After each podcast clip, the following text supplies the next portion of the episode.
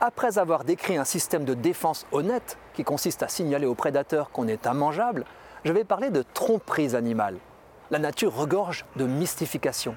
Les ocelles qui ornent les ailes de certains papillons imitent les yeux d'une bête bien plus grande qu'eux. J'ai pu observer dans le Var une menthe religieuse à ocelles mettre en fuite en étalant ses ailes le lézard qui la convoitait.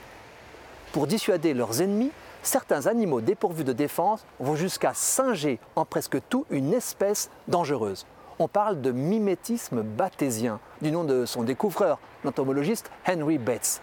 C'est le cas d'une couleuvre africaine, mangeuse d'œufs, sans crochet ni venin.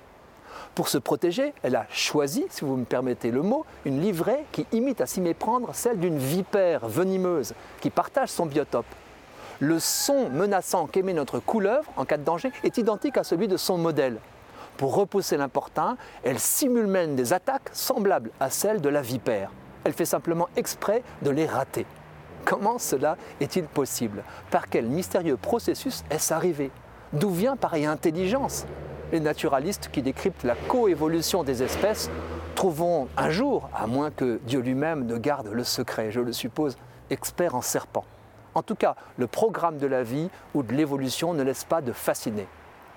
N'allez pas croire que les animaux qui tentent de se faire passer pour d'autres sont le privilège des terres exotiques. Chez nous vole une très grosse mouche qui singe le dangereux frelon européen. Il s'agit de la volucelle zonée. J'en ai croisé un joli spécimen dans un car SNCF où elle semait la panique. Volucella zonaria impressionne à la fois par sa taille, sa couleur jaune-orangé et son fort bourdonnement. On n'y mettrait pas la main. Et pourtant, cette volucelle est parfaitement inoffensive.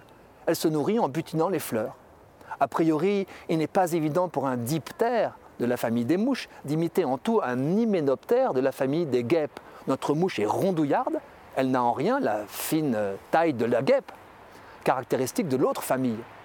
À la façon de certains imitateurs, elle compense ces différences morphologiques par un surcroît d'agitation et de tapage. Même poser un coup d'œil sur son profil la fait passer pour un frelon. Thorax brun, abdomen jaune-orangé, strié de deux bandes noires, était orné d'une bande dorée et de gros yeux. Vous n'y verrez que du feu. Nulle envie de saisir l'insecte. Il faut la regarder de haut et au calme pour que le subterfuge saute à l'œil. C'est une mouche. Et son histoire avec le frelon ne s'arrête pas là. Elle vit à ses dépens.